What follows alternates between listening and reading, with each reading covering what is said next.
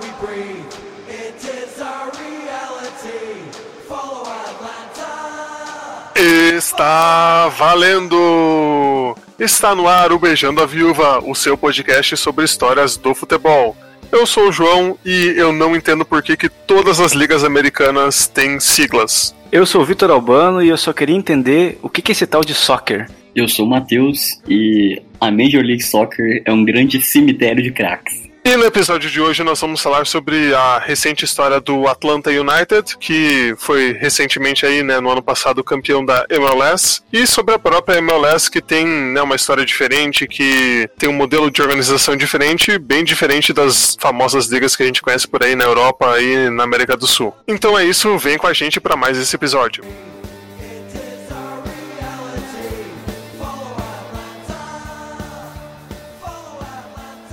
Olha só, antes da gente começar o programa de verdade, eu quero só esclarecer dois pontos aqui. Primeiro, eu não vou falar MLS, eu vou falar MLS. Pra mim é muito complicado eu falar siglas em inglês e fica complicado pra quem escuta também. Então, MLS, tá? Fechou? O nosso público é qualificado, cara. Eu acho que você podia falar. Eu achei que você era alfabetizado em inglês, Vitor. Não, exatamente por isso. É porque nós vamos falar de muitas ligas, muitas siglas ao longo do programa. Então, pra deixar claro de- do que a gente tá falando. E a segunda coisa é que esse é um programa meio diferente, né, João? A gente tem um semi-convidado pra conversar com a gente hoje. Exatamente, craque Vitor. Eu conversei com o Matheus, não o Matheus Badarol, o Matheus Gonçalves, que mora lá nos Estados Unidos e é um dos fundadores do Atlanta United. Então ele trouxe pra gente várias curiosidades, várias informações que a gente não, não tem tanto acesso assim, né, na, na internet mesmo, né? Eu acho que as informações sobre o futebol nos Estados Unidos não são tão difundidas ainda. Então ele trouxe pra gente bastante coisa e a gente vai ouvir algumas falas dele ao longo aí do, do nosso programa. É, o Matheus não tá com a gente aqui nesse Aqui. momento, né? Mas não, assim, o, o outro Matheus, no caso. Desculpa. Então ele tem. as frases dele estão gravadas já. Então a gente vai botar no ar em alguns momentos. Depois a gente vai fazer um comentário sobre o que ele falou. Até pro ritmo do programa ter um fluxo bacana. E, João, pra, pra que a galera que tá ouvindo não fique confusa, o programa não vai ser só sobre o Atlanta United. A gente vai falar também sobre o Atlanta, porque é uma história recente no futebol americano e mundial muito legal. Mas a gente vai aproveitar para falar um pouco sobre a, a MLS, que, como você falou lá no começo, João, ela é uma liga muito diferente e dá pra fazer uns paralelos muito interessantes com o futebol que a gente joga aqui, tanto dentro de campo como fora. Então acho que vai ser muito interessante esse programa por causa disso. Verdade, eu acho que a gente vai conseguir trazer bastante coisa sobre como se trabalha lá, como o futebol é pensado de uma maneira bem diferente do que do que a gente pensa, igual eu falei lá no começo, né, no resto do mundo. E né, não vou não vou entrar em maiores detalhes aqui, que a gente vai entrar mais pra frente, mas vai ser um- uma discussão legal. E a gente falou, né, tanto do Matheus, né, que é um dos fundadores do time e tudo, mas vamos deixar ele se apresentar um pouco e falar quem é Matheus Gonçalves. Follow E aí, cara, beleza? Pra quem não me conhece, meu nome é Matheus Gonçalves. é, eu tenho um podcast que chama toadcast.com.br. Ah, eu sou arroba toadgeek no Twitter, pode me procurar lá que a gente conversa sobre isso. E eu sou um brasileiro que mora aqui nos Estados Unidos há quase 10 anos. Sou um torcedor fanático do Atlanta United e eu sou um membro fundador do time. Follow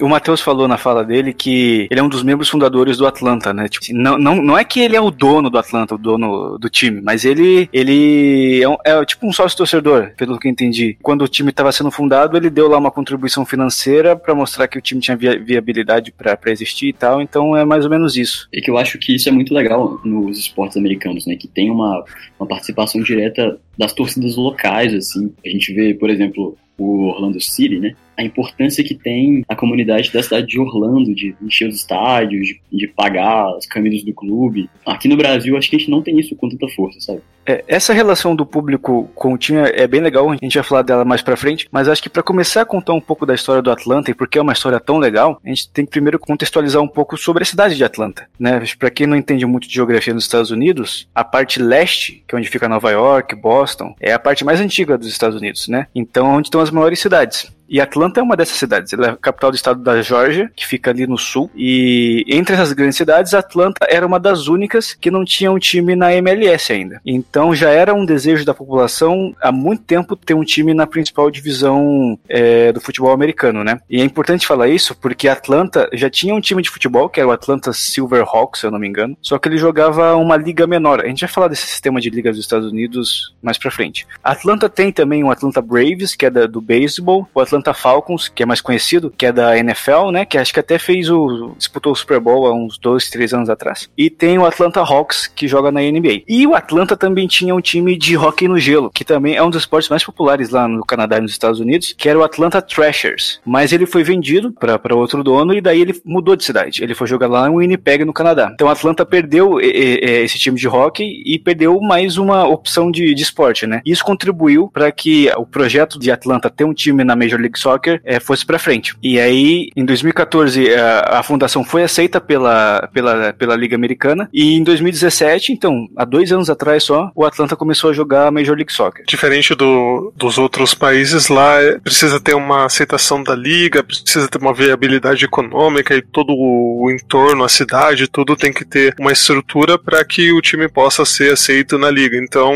teve esse processo todo. Eles usam o estádio também do, do Atlanta Falcons, então todo esse modelo foi, foi feito ali para que aí sim, né, fosse a 22 segunda franquia aceita na, na MLS. João, é, é, isso que você falou de, de franquias é, é, um termo bem interessante porque lá os times são sócios da liga. Não é como aqui no Brasil, na Europa, em outros países, que as equipes de futebol estão subordinados à Federação Nacional e toda a hierarquia de competições que a Federação organiza, né? Lá a, a Federação Americana não organiza nenhuma competição de futebol, só a, a US Open Cup, que é a Copa dos Estados Unidos, que daí abre para a maioria dos times. Então o, o esquema é o seguinte: para você jogar na Major League Soccer, você tem que atender uma série de requisitos, é, desde potencial de lucro que, a, que o time pode ter na cidade, a própria cidade tem que ser um centro, um centro urbano interessante, que dê visibilidade, e essa questão do estádio também, né? Os times têm que jogar num estádio que teria um padrão, é, a gente fala do padrão FIFA aqui, né? Seria no padrão MLS, né? Até a fundação do Atlanta demorou um pouco para acontecer porque eles não conseguiam arrumar esse estádio para jogar. E aí quando o Atlanta Falcons reformou o estádio antigo deles, que era o Georgia Dome, se eu não me engano, aí sim Atlanta finalmente tinha um estádio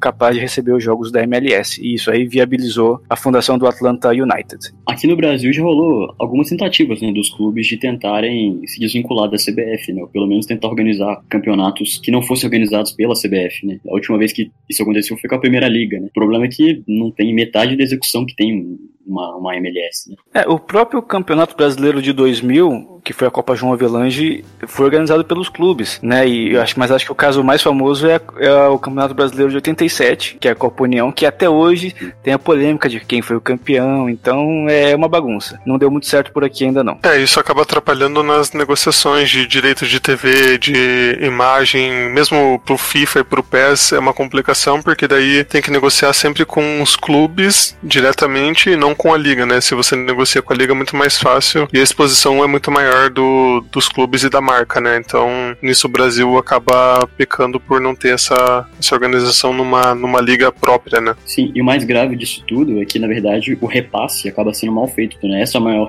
reivindicação dos clubes, né? Porque acaba que os clubes que mais têm repasse de verba é, em razão da transmissão dos jogos são aqueles que são transmitidos. Né? Então, se não ficar na mão da CBF poder regular isso, teoricamente teria uma, uma qualidade qualidade melhor até de investimento nos próprios clubes. Para a liga americana de futebol é interessante que exista uma divisão de recursos financeiros bem equalitária entre todos os times, porque é o produto dela, né? Então para ela não seria interessante ter um, sistema onde dois, três times todo ano estão disputando o título e os outros são coadjuvantes. É toda a estrutura da Major League Soccer é feita para estimular a competitividade, né? Então o time que ganhou esse ano, ano que vem vai ser difícil ele ter um bicampeonato, tanto que é muito difícil você ter títulos consecutivos na, na Major League Soccer, né?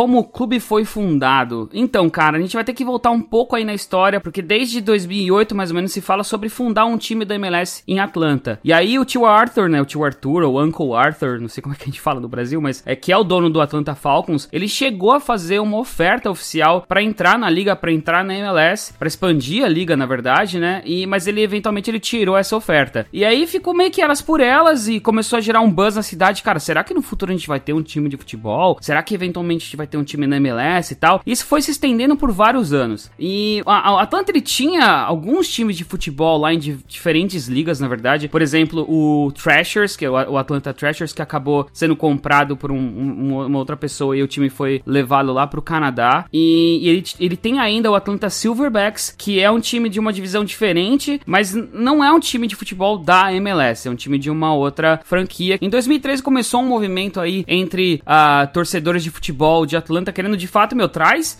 um time de futebol para cá, competições, ações nas ruas, uh, com algumas movimentações aí online. E algumas pessoas achavam até que esse time, o Silverbacks, que ele seria esse time escolhido, mas nunca foi para frente, o que acabou meio que criando uma espécie de rivalidade aí entre os torcedores do Silverbacks e do Atlanta United. Mas vamos deixar isso aí para um, pra um próximo episódio. Acontece o seguinte, cara, não tá, eu não tava morando em Atlanta ainda nessa época, mas eu ia bastante lá para Atlanta porque eu, e eu falo lá em, lá em Atlanta porque agora eu tô morando em Seattle e acompanhar o time daqui de Seattle tá sendo bem difícil. Mas enfim, eu, eu ia bastante lá para Atlanta e por ter amigos lá, eu tá, a, a empresa para qual eu prestava serviço era lá do lado de Atlanta. Então eu criei essa conectividade, essa conexão com a cidade de querer ir sempre para lá. E eu passei a apoiar esses movimentos, tanto virtualmente, né, tipo ajudando com montagens, mensagens online e tal, conversas entre torcedores, ou quando eu tava lá em Atlanta participando dos eventos, participando das petições e tal. E aí em janeiro de 2014, a minha esposa e eu a gente mudou da Virgínia lá para Atlanta finalmente, fomos morar naquela cidade. E aí foi quando eu passei a participar com mais mais ênfase mesmo. Se eu não me engano, em abril, eu acho que em abril mesmo de 2014, ah, veio a notícia de que Atlanta seria uma das cidades escolhidas para expansão da MLS. E assim, cara, é, uma, uma curiosidade aí é que nessa época, quando teve essa certeza, a gente ficou festejou e ficou bastante tempo aí festejando. Finalmente a gente vai ter um time. O time ele não tinha nome, ele não tinha escudo, ele não tinha nem as cores. A gente não sabia nada do time. A gente só sabia que a gente ia ter um time. E a empresa por trás de fazer nascer esse time, né, essa equipe, ela começou a ir atrás de apoio, de gente querendo ajudar, ah, inclusive financeiramente. E a, as primeiras pessoas que eles resolveram contactar foram a gente, porque a gente tava nessa batalha com eles já há alguns anos, a gente já tava apoiando, a gente já tava nesse movimento. Então eles vieram conversar com a gente primeiro. Nessa, nessa brincadeira, eles abriram uma caixa, vamos dizer assim, uma caixa para receber doações de membros que, que seriam reconhecidos para sempre como sócios fundadores do time, ou que a gente chama aqui de founding members. Uh, eu acho que, se não me engano, o menor valor era 50 dólares e não tinha teto do, do maior valor. Uh, mas pensa comigo, os caras estavam pedindo dinheiro. E, de novo, o time não existia. o time não existia. Uh, você tinha que dar dinheiro para um grupo de pessoas que estavam falando: não, a gente vai trazer um time de futebol aqui. Mas a gente. Eles só estavam prometendo que ia trazer o time. Você não tinha certeza de nada. E ainda assim, eu acreditei, fui lá, fiz a minha doação do que eu achava que era um valor justo naquela época e que eu achava que ia de fato fazer alguma diferença, mostrar para os caras que existia interesse. E isso, se eu não me engano, o, o montante todo, o volume de dinheiro e o volume de gente interessado, acabou sendo um indicador pro Uncle Arthur de que a cidade tava assim muito afim de ter um time de futebol. E aí eles resolveram investir pesado mesmo para fazer desse time algo que, tipo, a cidade e nem a liga eles nunca viram. Bom, é isso. Eu acho que foi assim que eu acabei me tornando um membro fundador do Atlanta United. Follow Mas uma coisa que eu achei interessante nessa fala do, do Matheus é, é a cidade de Atlanta, né, os habitantes de Atlanta quererem ter um time na Major League Soccer. Como ele falou, né, já existia o Atlanta Silverhawks, que era um time de futebol, só que ele não disputa uma, uma liga de futebol tão atraente lá. Então a galera de Atlanta queria ter um time de futebol que pudesse competir lá com os times de Nova York, da Califórnia, de Washington. É, ter um pouco aí de, de orgulho também da cidade, né? Isso é bem interessante, uma coisa que não tem aqui no, no Brasil, por exemplo. Acho que tem um pouco assim, claro, não nesse nível, né? Obviamente, mas um pouco essa coisa nas cidades do interior que é, o morador da cidade tem aquele orgulho de ver o time jogando contra os times grandes. Até mesmo, eu acho que é, algumas regiões do Brasil, né? Tipo, o norte se solidarizam muito com o Remo, com o Paysandu, né? Quando jogam com os times grandes. E tem, eu acho que rola um sentimento também no Nordeste de exaltar os clubes, os, os locais, né? Assim, tem a Copa Nordeste. Eu acho que talvez não pra gente aqui no Sudeste isso seja tão forte, mas para outros lugares é um pouco sim. Thank you.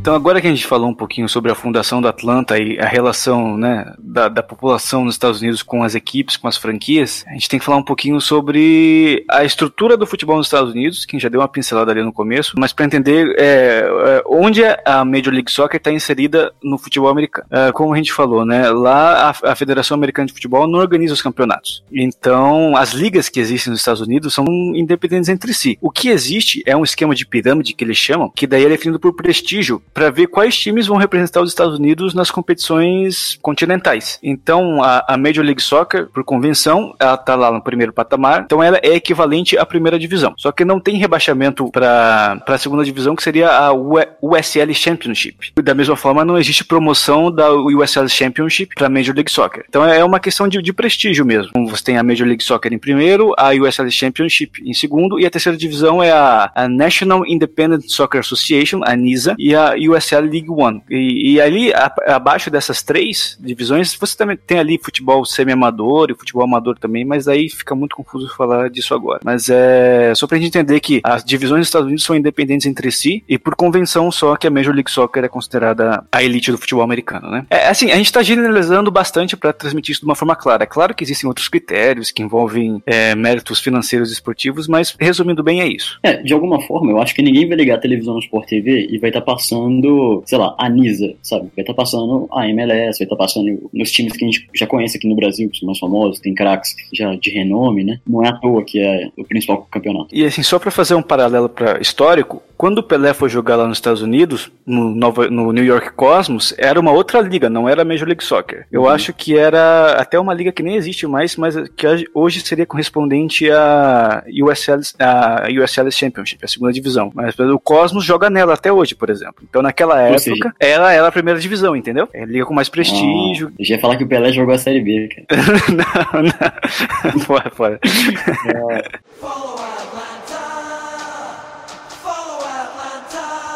Então, em 2017, que foi o primeiro ano do Atlanta na Major League Soccer, né?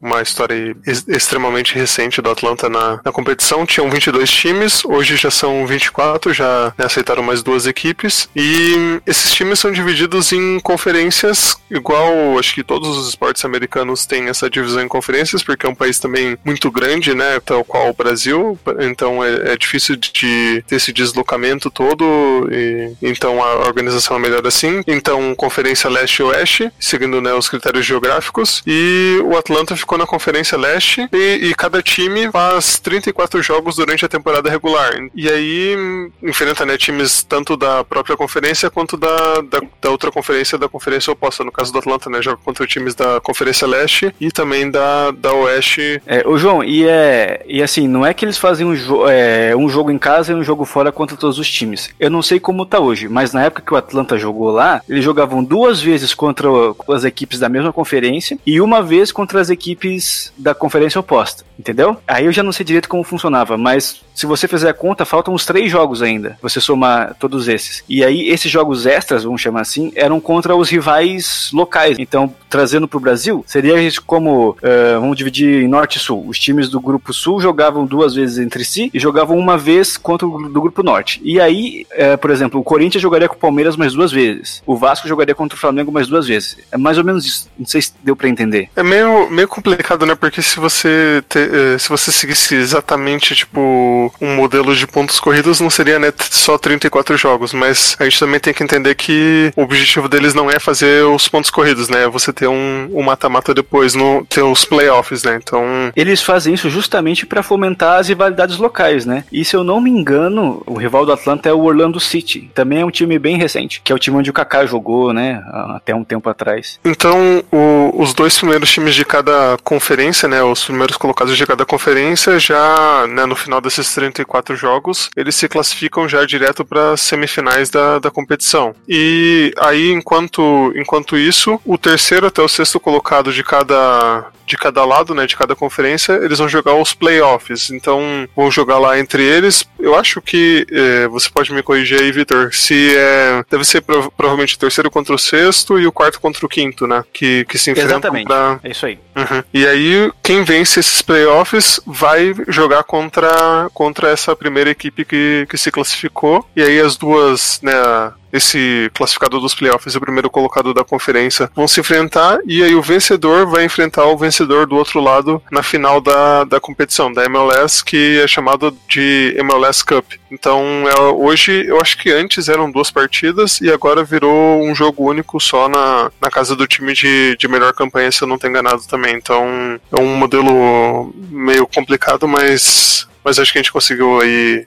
esclarecer. É um sistema misto, né? Você tem a temporada regular que é pontos corridos, mas no final é como se com começasse um segundo campeonato. É mais ou menos como era o Campeonato Brasileiro até 2002, sabe? Você tinha a primeira fase e depois vinha o mata-mata com os classificados ali. A diferença é que ali você já tem times se classificando direto para semifinal e quem fica mais abaixo tem que jogar tipo meio que umas quartas de final assim para ir para semifinal. Só que além da MLS Cup, que é o título do final da temporada, né, que quem ganha é considerado campeão americano, você também tem o, a Supporter Shield, ou o Supporter Shield, não sei o artigo daí, que é o título que é dado pro time que fez mais pontos lá na temporada regular, naqueles 34 jogos. Então é como se o campeão da primeira fase recebesse o título também, um, um título assim, não vou falar que é simbólico porque é um título importante, mas então são dois títulos que são garantidos a cada campeonato aí. Mas é claro que o que tem mais prestígio é a final, a MLS Cup. Só que daí o time que faz mais pontos na temporada regular, além de ganhar o título, o Supporter Shield, ele também já ganha vaga na Liga dos Campeões da CONCACAF, que é a, a competição continental, né? Ou seja, a MLS é um grande campeonato carioca, né, cara? Confuso, ninguém entende, tanto de jogo. é tipo isso.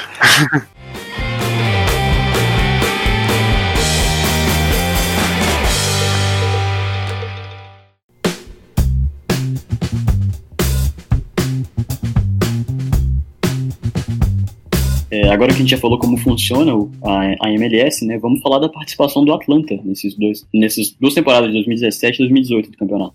Então, em 2017, o Atlanta terminou em quarto a, a temporada regular né, na conferência e disputou os playoffs contra o Colum Columbus Crew. Acho que é assim que fala, desculpa, a gente não tem o VG hoje pra gente fazer as correções em inglês, mas empatou em casa por 0 a 0 e perdeu nos pênaltis por 3 a 1 então foi eliminado. Em 2018, o Atlanta fez a segunda melhor campanha da Conferência Leste, ficou com 69 pontos em 34 jogos e ficou atrás só do New York, New York Red Bulls, que fez 71 pontos e né, foi o time que ganhou o Supporters Shield. E o título do Supporters Shield só escapou na última rodada do Atlanta porque eles perderam para o Toronto FC por 4 a 1 fora de casa. Vocês sabem quem jogou no Toronto FC? Quem? Drogba. Talvez também, mas um grande jogador brasileiro que foi para a Copa. Júlio César. Júlio César, é verdade. Goleiro. Inclusive, ele foi para a Copa do Mundo de 2014 jogando pelo Toronto, ele estava emprestado. É verdade. E a gente acreditou que podia ganhar esse título ainda, né? A gente é muito, muito otário. É. Bom, mas João, é interessante, né? A gente vê, a gente falou da horizontalidade da MLS, né? E só num, num campeonato assim, que preza pelo equilíbrio para um time que foi fundado há dois anos já fazer uma grande campanha logo no segundo ano, né? É um, é um paralelo que aqui no Brasil é muito difícil de você pensar. É, até porque, assim, claro que tem toda a questão de estrutura que a gente vai falar mais pra frente, e outra questão que, que eu acho que o time não precisa também subir divisões, né? Ele já estreia na MLS, igual se fosse aqui começar uma equipe com planejamento e tal, começar do zero, você ia começar no, jogando estadual, pra daí você jogar é. a quarta divisão, e tem, então você ia demorar pelo menos uns 4 ou 5 anos para chegar nesse nível, né? I, igual você falou que o Atlanta perdeu o título na última rodada pro Nova York Red Bull, não é isso? Isso. E aqui no Brasil a gente tem um time do, do da Red Bull também, que é o Red Bull de São Paulo ali, que já tá há anos lutando nas divisões inferiores do Campeonato Paulista para tentar disputar uma Série D, que é a quarta divisão nacional, para só daí ir subindo e um dia, quem sabe, jogar a primeira divisão, né? E lá não, lá o Nova York Red Bull já se associou à liga e aí já joga a primeira divisão direto. Tem o time da Red Bull na Alemanha também, que também já tá bem estruturado, já tá jogando a primeira É o Leipzig e tem o Red Bull na Áustria também, que é o Salzburg. Mas e, e, falando em Nova York, só retomando o gancho, João, o, o Atlanta perdeu a Supporter Shield no último, na última rodada, né? Mas mesmo assim passou direto para semifinais da conferência e jogou contra o Nova York FC, não confundir com o Nova York Red Bulls. Nova York tem dois times na Major League Soccer. E aí ganhou do Nova York FC e jogou contra o Nova York Red Bulls na final da conferência. E os Red Bulls eram os. Será que se chama assim? Os Red Bulls? Ou RB, não sei. Eu não sei, desculpa. Mas, enfim, é, mas aí, os Red Bulls eram os favoritos, né? Tinham, tinham feito a melhor campanha. Só que o Atlanta foi lá, ganhou em Atlanta 3 a 0 e depois foi a Nova York, perdeu só de 1 a 0 e ganhou o título da Conferência Leste e daí foi disputar a final da MLS Cup, né, a final do Campeonato Americano. E aí, como ele tinha eliminado o time de melhor campanha na final da conferência, agora ele tinha ele, ele era o time de melhor campanha. Então ele ganhou o direito de disputar a final em casa, né? Então logo no segundo ano você já está disputando uma final e ainda tem o direito de jogar o jogo decisivo para sua torcida ainda, né? E a final foi contra o Portland Timbers, campeão da Conferência Oeste, e ganhou de 2 a 0. E aí, com dois anos, acho que nem, nem deve ter chegado a completar dois anos, já era o campeão nacional da Major League Soccer.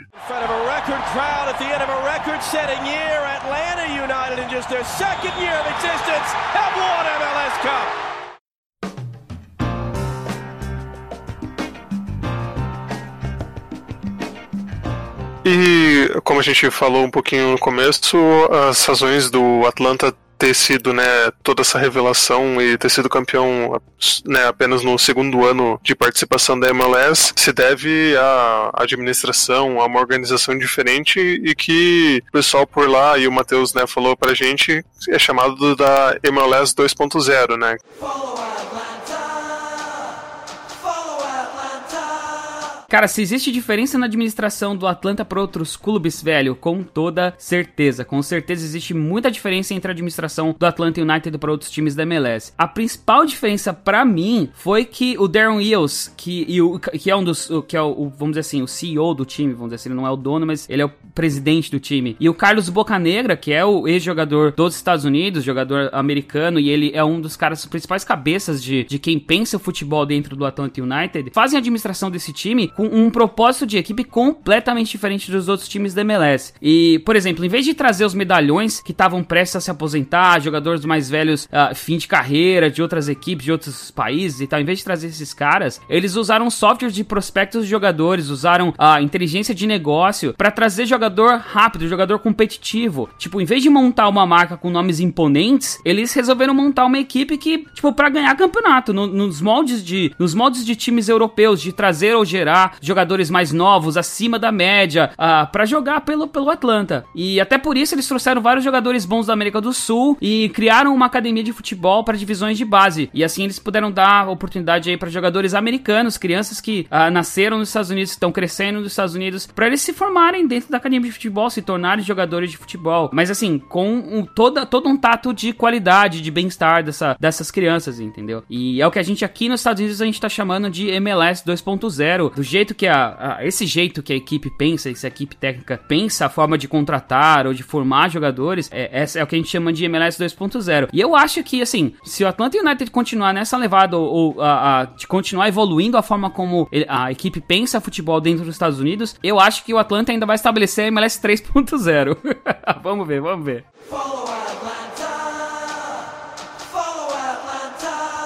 É interessante isso que, que o Matheus comentou, porque como o nosso Matheus falou lá, lá na apresentação, a, a Major League Soccer no começo era conhecida por trazer só grandes jogadores do futebol mundial que já estavam em fim de carreira, né? O, Beckham, por exemplo, que jogava no Milan, aí ia passar férias lá em Los Angeles e jogava seis meses no Galaxy. O Pirlo foi para lá quando era velho, né? Então era um perfil de jogador que eu até entendo, porque a MLS é voltada pro, pro público americano só, é um circuito fechado. Então eles trazem esses caras que já, já tem o um nome e, é um atrativo pro público, né? Que vai, vai lotar o estádio para ver o, o, esses jogadores também. E o Atlanta não, né? Ele investiu em jogadores jovens, promissores, é, é, claro, pensando também no público de Atlanta, né? No público da Major League Soccer, mas também pensando na competitividade do time, né? Que vale muito mais você ter meia dúzia de, de jovens desconhecidos aqui da América do Sul que jogam muito bem do que um grande superstar que tá em final de carreira. E a gente viu que deu certo, né? É o que ele chamou de MLS 2.0. Fora que a folha de pagamento é bem, é, é bem menor, né? E complementando no que você disse, Matheus, o, o, Brasil tentou, né, um pouco fazer isso de apostar em jogadores sul-americanos, né, nos jogadores vizinhos aqui, né, porque o Brasil não é América do Sul também, mas lá eles também viram que é um mercado importante e trouxeram esses jogadores para terem espaço para ocuparem o lugar desses medalhões que, né, se você quer pensar em ganhar um campeonato, você não vai pensar em ter um jogador por mais, né, que tenha, sei lá, 34, 35 anos até alguma qualidade, mas melhor você ter três, quatro, cinco, não sei quantos jogadores que estão num nível bom e que vão te render mais, né? Vão, vão te dar um retorno muito maior em qualidade e né, em resultados do que só você ter só um grande nome, né? Você ter só um, um medalhão na equipe. Então, acho que essa mudança de mentalidade que o Atlanta teve de, né, de virar a chave, de, de não ser só um entretenimento para atrair torcedor, ter também esse espaço da, do resultado do técnico. Só completando, o João, é porque eu acho que na verdade a aposta é justamente trazer esse jogador que é um medalhão, sabe? Trazer o, o, o menino que tá crescendo, que tem idade, tem um potencial para poder ser melhor no futebol é que é um investimento, né? Trazer um jogador que vai custar caro para o clube, que pode não trazer um resultado tão bom. Isso é, um, é, uma, é uma, gestão mal, mal, feita, eu acho, pelo menos. Então, então, acho que trazer um jogador que ele é mais jovem, que ele tem uma perspectiva melhor, isso sim é um investimento no futebol, né?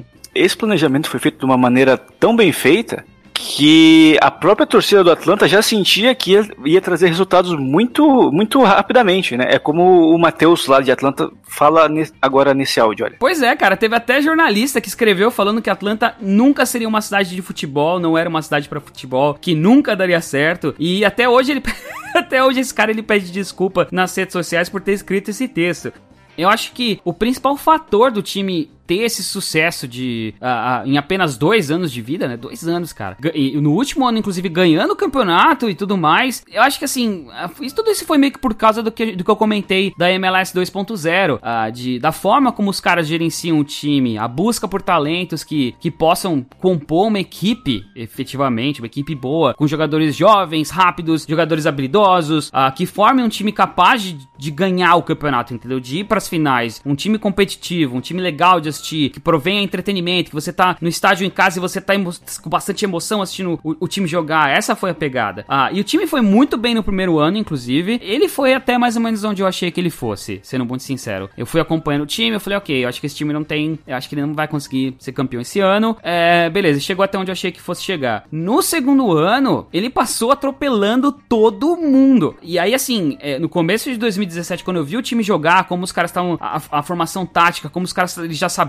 meio que passou a meio que jogar por música, porque os torcedores, porque os jogadores já se conheciam. Ah, aí eu falei, pô, nesse ano eu acho que o título vem. Eu, eu, eu esperava de verdade que ah, o título vinha, muita gente esperava, porque a gente sabia do potencial que esse time tinha, principalmente comparado com as outras equipes no mesmo ano. E assim, cara, eu preciso falar uma coisa aqui. Não faz parte dessa pergunta, mas o ambiente do estádio, cara. Que estádio fantástico. Primeiro que eu, assim, no Brasil eu ia pra estádio de futebol toda quarta e domingo ou sábado, dependendo de quando que tinha jogo eu ia toda semana duas vezes pro estádio assistir meu time jogar. E eu, eu tava sentindo muita falta dessa, dessa atmosfera de estádio. Mas ainda assim, o, o estádio, o novo estádio da, do, do Atlanta United e do Falcons em Atlanta é o melhor estádio que eu já fui na minha vida. De longe, de longe. Tipo, temperatura controlada, tudo quanto é tipo de comida que você imaginar, bebida, os preços são super acessíveis, tem segurança, é uma parada de outro mundo, cara. Enfim, é assim, imagina, é um time super competitivo, é gostoso de assistir, numa cidade que é apaixonada por, por futebol, né? Que tá disposta a gastar o seu tempo, o seu dinheiro para ir ver um, um, jogo no estádio de uma forma segura e confortável. Tinha como uma equação dessa dar errada, velho? Não tinha, velho. É sucesso garantido isso aí. É, e, né, como toda equipe precisa, né, de um, um comando de alguém para controlar todos os jogadores, né, para fazer a engrenagem funcionar, eles trouxeram um treinador diferente, né, do perfil que também a, a liga tinha, que foi o Tata Martino, que foi ex-treinador da seleção argentina, não deu tão certo como treinador da seleção, mas chegou lá no Atlanta e conseguiu fazer as coisas funcionarem, né, por algumas razões, né, que o, que o Matheus coloca pra, pra gente, que facilitaram para que a equipe encaixasse com a presença dele, assim, foi, digamos, uma escolha bem pensada para que ele pudesse tá ali naquele grupo daquele jeito, da maneira certa. Follow Pois é, falando sobre o Tata Martino, eu acho que, assim, a principal vantagem uh, do Tata foi saber lidar com a molecada no idioma deles. E eu digo isso não só por causa do, do espanhol, que foi uma puta de uma vantagem com certeza, porque falar mesmo o idioma dos caras faz toda a diferença, mas também em saber como lidar com a motivação deles. Porque, assim, você precisa saber o que é importante para cada um desses jogadores e você tem que saber como fazer esses moleques entenderem o propósito da equipe, por que, que eles precisam ganhar, como eles precisam jogar, a proposta de jogo, fazer eles entenderem a proposta de jogo, saber trabalhar o emocional desses jogadores mais novos, o psicológico desses jogadores mais novos. E além disso, dessa, de ele saber, né, controlar o time na mão dele, ele também faz parte do processo de contratação de jogadores da, da MLS 2.0, uh, de saber quais peças estão faltando ali dentro do time, uh, ou, por exemplo, saber onde cada um dos, dos jogadores poderia se encaixar melhor. Por exemplo, o Gressel. O Gressel, jogador alemão, ele jogou de atacante, ele jogou de lateral, ele jogou de volante, e aí, eventualmente, o Tata achou um lugar onde ele se encaixava mais, e o cara passou a ser um dos jogadores mais eficientes do, do time, no que tange aí criar jogadas que viraram um gol, ou jogadas decisivas. Ah, então ele foi tipo de um jogador bem meia boca a um cara que dava passe para gol, ele conseguia decidir jogo. Então, assim, tudo isso é mérito do Tata. Tem, tem muito mérito do Tata nesse time. Follow É, eu acho legal a gente falar também o, esse fenômeno que é o Atlanta na Major League Soccer, né? Que logo na primeira temporada, por diversas vezes, eles jogaram para um público superior a 70 mil pessoas, sabe? Onde no Brasil que você tem um time jogando para 70 mil pessoas? Eu só consigo pensar no Flamengo quando tá em boa fase, boa de fase. vez em quando ele bota 50 mil pessoas no Maracanã. 70 mil pois é. pessoas, é. então, hoje você não tem um time que coloque. Eu não sei nem se eles deixam o Maracanã ter 70 mil pessoas hoje. De, né, a, a realidade tá triste, mas né, eu acho que eles não deixam é. nem deixa, é, ficar com 70 mil no Maracanã. Exatamente. Mas é interessante porque hum, boa parte dessa presença do público nos estádios se deve à ascendência hispânica que tem na cidade de Atlanta, né? Que na verdade a gente encontra ali também na Flórida, né, com o, o Orlando City. E já em 2018, né, a média de público do Atlanta foi de 53 mil pessoas por cada jogo, né? Times como o Liverpool, o Lyon, o Hamburgo não tem essa média de público. E, e, acho que nenhum time no Brasil tem 53 mil pessoas de média de público. É, com certeza não. Mas uma coisa que me chamou a atenção no que você falou, Matheus, é essa questão da, da população hispânica ser muito presente em Atlanta e isso se refletir no gosto pelo futebol, né? Porque a gente sabe que o americano não é muito chegado na bola. Ele joga lá o futebol americano muito bem, que só se joga lá.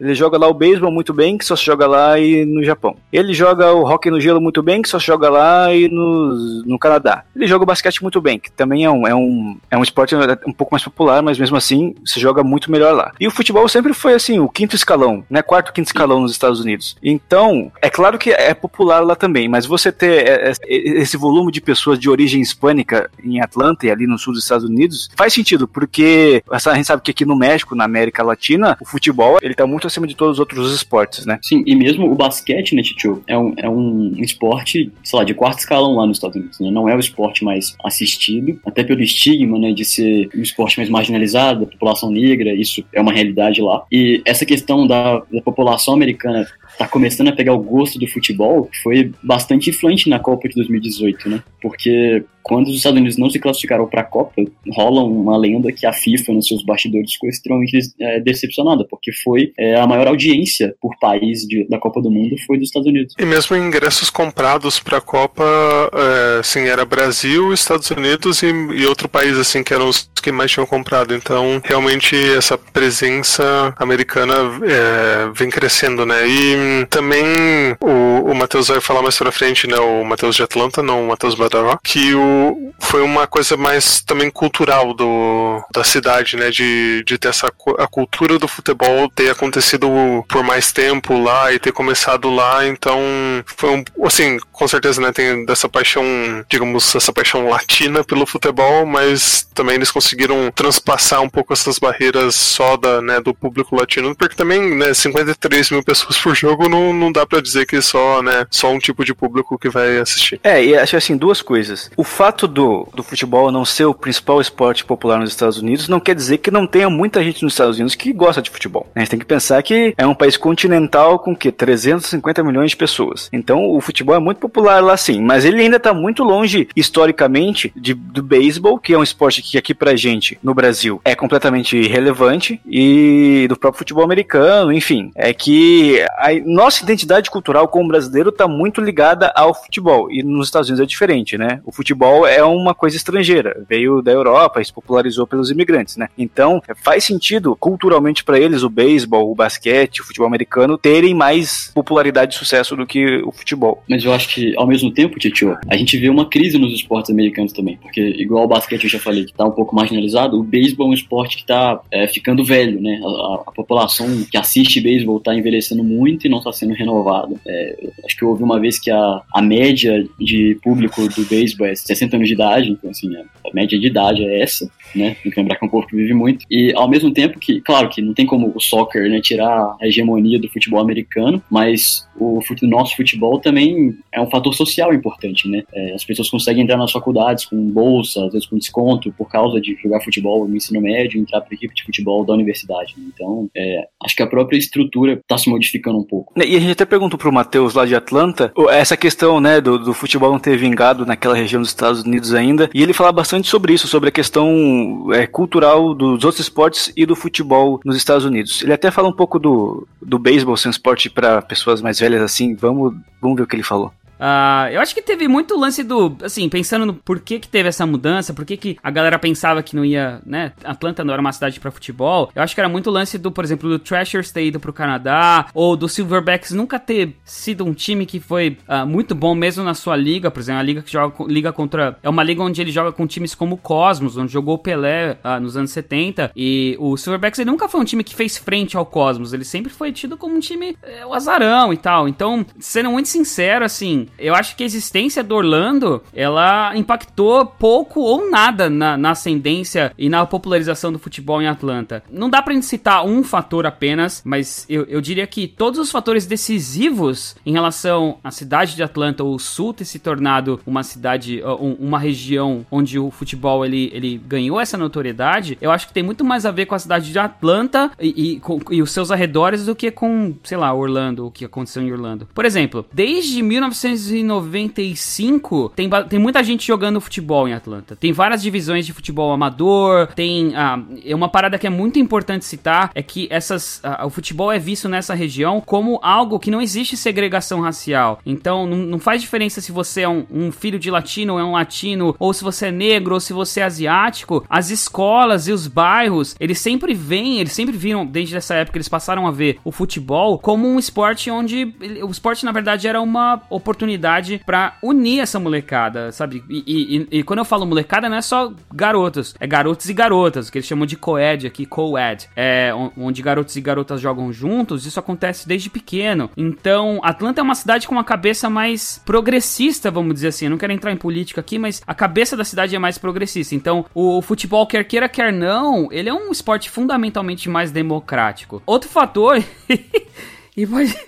E pode parecer que eu tô tirando sarro de Atlanta. É... Eu não quero que isso fique cômico, mas a real é que Atlanta não tem times imponentes, assim, em outros esportes. Ah, por exemplo, futebol americano e basquete. A gente tem o Atlanta Hawks, a gente tem aí o Falcons, do futebol americano da NFL. E eles já tiveram seus momentos de glória, mas em geral, eles são times, eles são vistos, né, como os times baixos, os azarões, são times que não, não oferecem muita dificuldade para quem tá ganhando e tal. Então, o que acontece é o seguinte, quer dizer, eu esqueci do beisebol aí, tem o Braves. O Braves ele já ganhou mais vezes, se não me engano, o último título do nacional de um esporte em Atlanta tinha sido do Braves em 1995. 1995, o último título nacional da cidade de Atlanta. Bota isso na cabeça. Desde então, todos os outros esportes, os times, por mais que eles chegavam ali na frente, até o Falcons chegou aí numa final de Super Bowl aí, que tinha tudo para ganhar, os caras foram e perderam. Então, existe um sentimento em Atlanta de que se você torce para um time de Atlanta, você nunca vai ver o seu time ser campeão. E aí, o que aconteceu? E até pro Braves, o lance de, de beisebol, apesar de, de ser um time né, mais respeitado, o beisebol nos Estados Unidos é visto como um esporte de gente velha. Então, né, pra molecada não, não faz muito mais sentido. E até por isso, para essa molecada que tem o sonho de se tornar um jogador profissional, pode ser que esse sonho tenha se dividido aí entre esses esportes, incluindo o futebol. Porque assim, antigamente nos Estados Unidos era mais ou menos assim, a molecada ela ia pra escola, jogava basquete ou futebol americano, né? Algumas jogavam beisebol, mas em geral, essa molecada ia lá, jogava basquete, futebol americano, voltava para casa e em casa ou com os amigos, que esporte que eles jogavam? Futebol americano, na maioria das vezes, basquete. Uh, e eles faziam isso com quem? Com os amigos. E onde eles faziam? Em quadras da, do seu bairro ali, ou em quadras de fundo de igreja, ou quadras, quadras comunitárias e tal. E assim, não é à toa que eles se tornaram o melhor time de basquete do mundo. A molecada crescia jogando basquete direto, a molecada crescia uh, se inspirando em jo querendo jogar basquete, querendo virar jogador de basquete. Eles se tornavam uh, uh, jogadores de basquete muito bons. Mesmo um garoto hoje, ou de, de, alguns anos atrás, se você fosse na periferia de algum bairro dos Estados Unidos e começasse a jogar basquete com a molecada lá, você ia ver que o nível do basquete era muito bom porque eles treinavam todo dia. E assim, e claro, claro que não dá pra gente ver, saber se o time de futebol americano dos Estados Unidos seria o melhor do mundo, porque a gente não tem uma Copa do Mundo de futebol americano. Mas se tivesse, com certeza eles estariam ali no topo. Se não fossem os melhores, estariam entre os melhores, porque, de novo, eles crescem jogando esse esporte eles praticam todos os dias, porque esse é o esporte popular desse país. E aí, você sabe qual é o esporte onde a molecada faz a mesma coisa no Brasil, na Argentina, na Alemanha, na Itália? Futebol. No Brasil a gente cresce jogando futebol na quadra, na, no, a gente joga na rua, bota ali duas, duas havaianas no chão e uma bola de qualquer coisa, uma bola de, de meio, uma bola de papel, qualquer coisa a gente vai jogar um futebol. E é por isso que o Brasil ele se tornou uma grande potência nesse esporte. E é assim, se você pega todos esses fatores juntos, a, a cultura do esporte mudou bastante na região metropolitana de Atlanta. Atlanta, Marietta, Alfareta, a, a, a região metropolitana, metropolitana ao redor, tanto as escolas, sabe? Tipo, o, o, o, de uma forma que hoje, assim, os adolescentes e os adultos em peso eles jogam futebol. Eles acompanham o futebol ah, da Europa na TV, eles acompanhavam faz bastante tempo. Então isso faz toda a diferença. Hoje, o Atlanta United é um sucesso inquestionável e ele trouxe um título nacional para Atlanta de, entre todos os esportes, de novo, entre todos os esportes. O último tinha sido em 1995 do Braves. Então, desde então, a, a, a cidade nunca tinha tido um título, ah, o que, né, tipo, vai vendo o tamanho do que é esse time para essa cidade.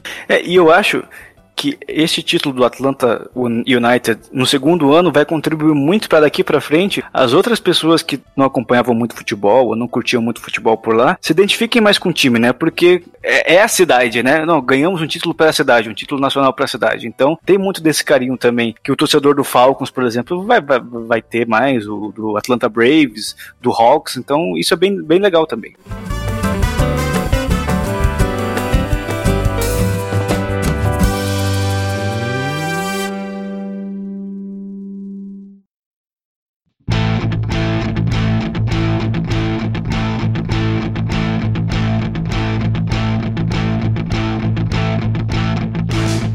E aí, pra gente fechar essa questão né, do público que que abraçou o time e, e, abraça todos os times na Major League Soccer também, eu acho importante a gente fazer uma relação entre como o americano vive e consome, eu não gosto muito dessa palavra, mas consome o futebol lá e como a gente consome o nosso futebol aqui, porque ao longo do programa, a impressão que eu tive muitas vezes é que a gente estava falando sobre um outro esporte completamente diferente. Porque como o Matheus de Atlanta falou em algumas vezes nas participações dele aqui, o fato de você ir ao jogo, assistir o Atlanta United, não é simplesmente só pelo esporte, é um, é um entretenimento, é uma questão questão de, tipo, o cara vai lá, ele vai estar tá num estádio muito legal, que ele vai poder comer uma comida bacana, ele vai poder se encontrar com bastante gente, provavelmente muitas famílias. Então é, é uma questão de entretenimento mesmo, é igual ir ao cinema e ao teatro, alguma coisa assim. E aqui no Brasil, esse esse discurso de que futebol é entretenimento, que você não pode ir para ficar sentado, é, é ele, te, ele é um pouco estigmatizado ainda, porque a nossa relação com o futebol é muito diferente, né?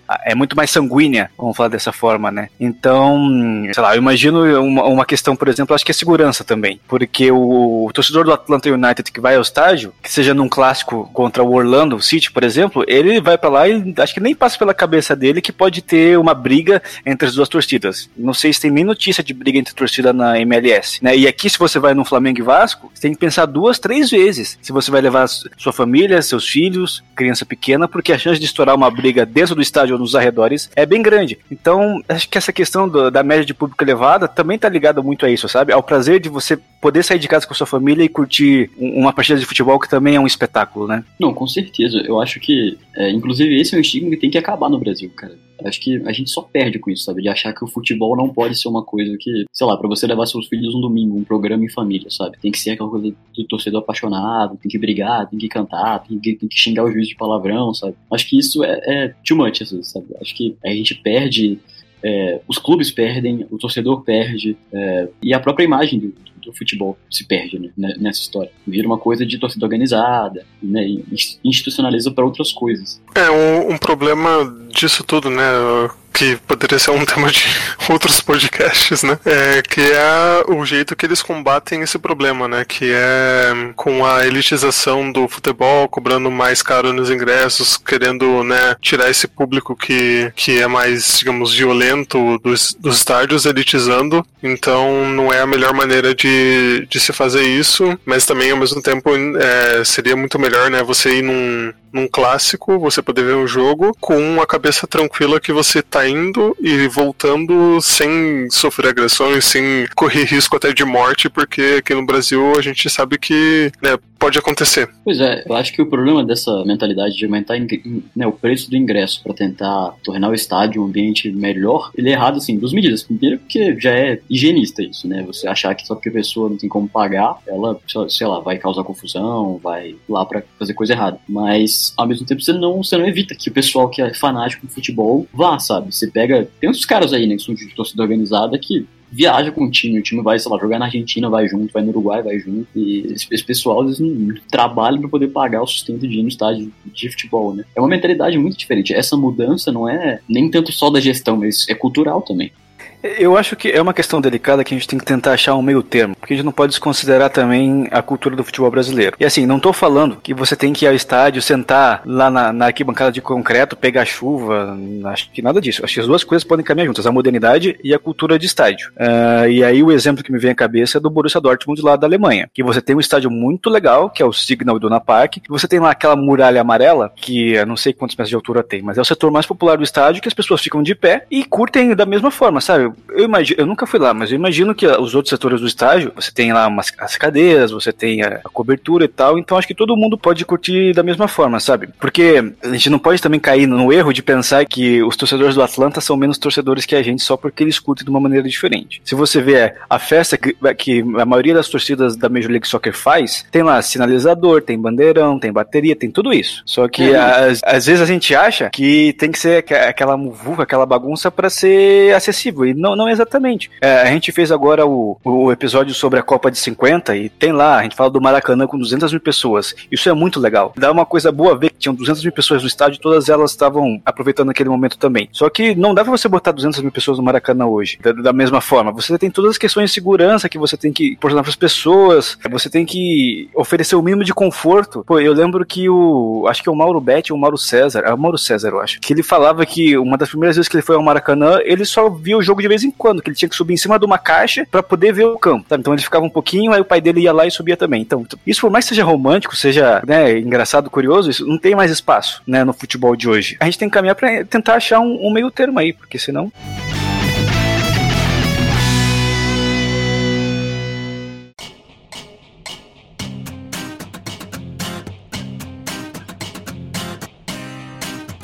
E falando um pouco sobre o futuro do Atlanta e as perspectivas da MLS, é, saiu a análise da Forbes que o Atlanta United já é a franquia mais valiosa da liga, com né, só dois anos jogando, já é a franquia mais valiosa, com valor de mercado estimado em 330 milhões de dólares. Então, um valor já considerável, digamos assim, para os mercados emergentes do, do futebol. É, eu acho que o valor de mercado deve contar não só o valor da marca, né, mas o valor dos jogadores também, né? Como eles têm jogadores muito jovens, esse cara deve ter valor valorizado muito com o título, então por isso que deve valer bastante. Pois é, um, apesar né, desse, desse valor de mercado, dessa, né, dessa valorização até maior do que do futebol brasileiro, o, o futebol dos Estados Unidos ainda precisa melhorar nas competições continentais, né? Porque, claro, tem o reconhecimento de ser campeão americano e tudo, mas ainda existe um, um, desnível comparado com principalmente com as equipes mexicanas, né, que são as equipes que dominam a Liga dos Campeões da CONCACAF. Então, mais ou menos eles estão estão tentando chegar o, o Toronto, se eu não estou enganado, já chegou na, na final da, da Liga dos Campeões da CONCACAF e perdeu. E agora atualmente tem tem o Atlanta United e mais quatro equipes americanas nas quartas de final da Liga dos Campeões da CONCACAF. Então, tá caminhando ainda, né, para quem sabe terem uma hegemonia maior na, na competição, quem sabe desbancarem né, as equipes mexicanas. E o Atlanta vai inclusive enfrentar aí um conhecido que já jogou algumas Libertadores, se eu não estou enganado, que é o Monterrey. É, é, essa é uma questão interessante, que a gente tem que voltar lá atrás e, e, e pensar como a Major League Soccer é estruturada, né? E a gente falou que ela é estruturada para gerar competitividade entre os times da Major League Soccer. Então é claro que quando você vai levar esses times para fora, eles talvez não estejam no nível tão competitivo assim. É só a gente fazer um exemplo com, com a Europa qual a liga mais equilibrada lá, das grandes ligas, né? É a Premier League. E já faz muito tempo que os times da Inglaterra não conseguem fazer boas campanhas continentais, né? Quem domina a Champions League, a Liga Europa nos últimos anos é a Espanha, que é o contrário da Major League Soccer, né? É uma liga completamente desnivelada que você tem dois times que tem uma receita muito maior que todos os outros e, consequentemente, conseguem trazer jogadores de nível mundial. Então é, é, é uma questão interessante pra gente entender, né, que pro formato interno, pro público interno, a Major League Soccer é muito boa em competitividade e em, em resultado. Mas quando você sai, né, para jogar contra os mexicanos, contra os times da América Central aqui, já, já é muito mais complicado. Os Estados Unidos mesmo, ele só tem dois títulos da, da, da Champions League e da CONCACAF, né, dois títulos. O, o DC United de Washington ganhou em 98 e o Los Angeles Galaxy ganhou em 2000. Então já se vão aí quase 20 anos desde o do último título e só nesse intervalo, nesse meio tempo, o México ganhou 15 vezes. Então é uma disparidade muito grande. E eu até tive a curiosidade de ir para ver todos os campeões da, da, Champions League e da CONCACAF. E os Estados Unidos estão atrás da Costa Rica, que tem cinco títulos. Estão atrás, acho que, de El Salvador, de Honduras e até o Suriname, cara. O Suriname, que é um país aqui da América do Sul, mas que joga pela CONCACAF, tem dois títulos também, só que tem mais finais que os Estados Unidos. É claro que os Estados Unidos não jogaram a Liga dos Campeões da CONCACAF por muitos anos lá no começo.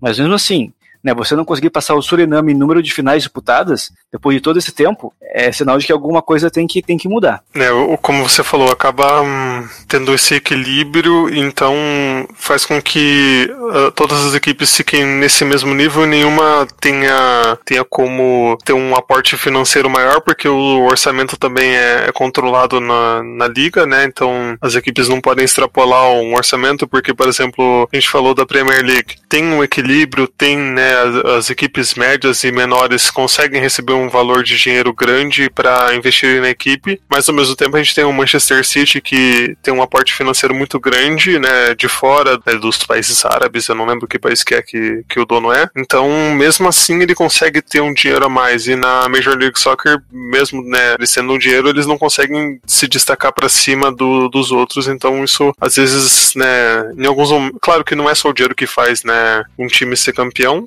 obviamente, mas nesse cenário acaba fazendo um pouco essa, essa diferença. E eu acho que até por isso que o Atlanta, por isso que esse episódio até foi mesclado entre Major League Soccer e Atlanta, para mostrar que essa, essa questão de você trazer jovens jogadores com talento, com potencial, tá mudando também a relação do futebol dos Estados Unidos com o resto do mundo, né? A gente sente falta disso às vezes, né? Que a gente vê a NBA, o futebol americano, os grandes times americanos, mas eles só jogam lá. A gente sente falta desse intercâmbio entre os times dos Estados Unidos e os times é, do resto do mundo, né? Isso, pelo jeito, vai começar com o futebol, com os times da Major League Soccer, né? Como você falou. Já são quatro times nas quartas de final, então a chance de ter um time americano disputando a final de novo e potencialmente ganhando o título esse ano já é bem grande, né? E vamos ver se o Atlanta consegue. Seria bem, bem interessante, né? Um time de três anos ser campeão continental e disputar o Mundial de Clubes. Oi pessoal, Vitor aqui gravando esse adendo ao programa alguns dias depois para atualizar a situação dos times americanos na Liga dos Campeões da CONCACAF. Dos quatro que chegaram nas quartas de final, três já foram eliminados, inclusive o nosso querido Atlanta, que levou 3 a 0 do Monterrey no México e depois só devolveu 1 a 0 em Atlanta. No mesmo balaio caíram o Houston Dynamo pro Tigres e o Nova York Red Bulls, que tinha sido outra sensação do ano passado, levou 6 a 2 do Santos Laguna no agregado. Só sobrou o Sporting Kansas City, que eliminou eliminou o Independiente do Panamá, então passou por um time não tão forte assim, né? Um Independiente do Panamá que já tinha eliminado o Toronto nas oitavas de final. Então, dos quatro, só sobrou o Kansas City, que vai enfrentar o Monterrey agora e provavelmente vai ser eliminado. Então, não foi dessa vez que os americanos conseguiram fazer um bom papel na Liga dos Campeões da CONCACAF. Fica pro ano que vem mais uma chance aí.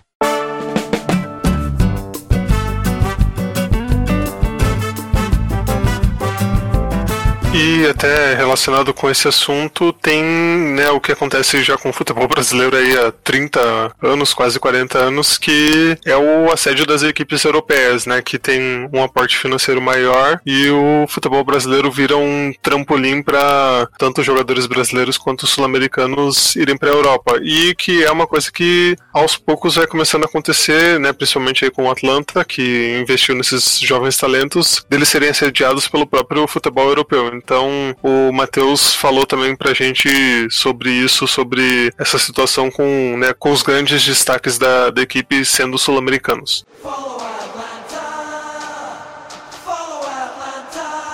Ah, já tá rolando, né? Meio que já tá rolando esse assédio de, de times europeus. Tem muita conversa sobre o Almiron sair, o Martini sair. Ah, os dois são, quer queira, quer não, são as duas estrelas do time. O próprio Tata saiu pro, pro México, né, cara? Ele fez um, dois anos aí muito bons, levou o caneco, que foi campeão com o Atlanta, e o México falou: agora você vem ser nosso técnico. Então eu acho que a tendência é jogadores do mundo todo, inclusive da América do Sul, eles passarem a chegar à MLS como um trampolim pra Europa ou pra mercados melhores. Sei lá, joga um, dois anos nos Estados Unidos, destaca, vai pra Europa. Não sei. É mais ou menos o que, vamos ser sinceros, como se enxerga o mercado brasileiro hoje em dia, né? Meio que já tem essa mecânica bem estabelecida de jogadores de outros países da América do Sul passam, vão jogar no Brasil, se destaca, recebe uma proposta e vai para fora. Quantos jogadores estrangeiros não fizeram isso no Brasil? No Brasil está acontecendo, sei lá, desde os anos 70, anos 80, já é bem estabelecido. Então eu acho que é mais ou menos isso que vai acabar acontecendo com o mercado americano, o que, de forma geral, ser muito, muito sincero, eu acho que pode, só pode ajudar a melhorar a liga, né? Vai trazer mais dinheiro, vai trazer mais jogadores. Eu acho que no fundo vai ser bom para todo mundo isso.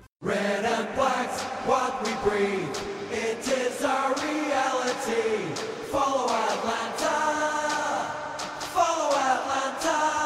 Bom, acho que então é isso, né? A gente conseguiu pincelar bastante sobre o futebol nos Estados Unidos, sobre as questões sociais, né? Sobre o próprio Atlanta. Vocês devem ter percebido que esse episódio foi um pouco diferente daqueles que a gente tem feito, né? Com um pouco menos de história, com um pouco mais de análise é, comportamental, de, de comportamento dos torcedores, do- da questão social. Então, a gente quer saber também o que vocês acharam de- desse novo tema, dessa nova temática, que a gente acha que tem muito escopo para fazer outras discussões assim é, no futuro, né? Porque história não é só voltar para os anos 30, os anos 40, tem muita história boa acontecendo hoje no futebol, né? Então é isso, a gente, acho que a gente vê semana que vem. João, quer deixar algum recado final? Isso, eu só queria falar uma coisa rapidinho, que os nossos amigos do Future, eles gravaram também um podcast sobre a MLS com um representante do Orlando City e do Columbus Crew, se eu não estou enganado, que falam sobre o gerenciamento, sobre a revelação de talentos na liga e alguns assuntos também que a gente chegou a abordar aqui no podcast, então é um programa legal aí que, que você tem para escutar também se você quiser saber mais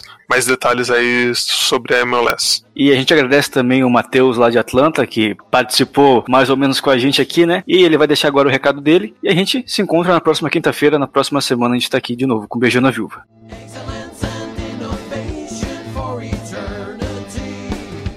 Pô, eu que agradeço o convite. Eu espero ter trazido algumas informações interessantes sobre o Atlanta United, ah, sobre a vida de um torcedor de futebol aqui nos Estados Unidos. E pra quem quiser trocar uma ideia, me procura lá no Twitter, que é arroba ToadGeek, ou T-O-A-D. G-E-E-K. E se você tiver curiosidade para saber mais sobre a vida nos Estados Unidos, dá um pulo lá no meu site que é toad.com.br, T-O-A-D.com.br.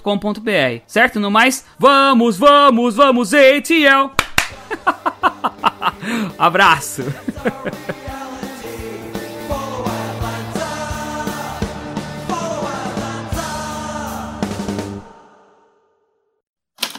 Este podcast foi editado por Icarus Produtora, soluções em audiovisual.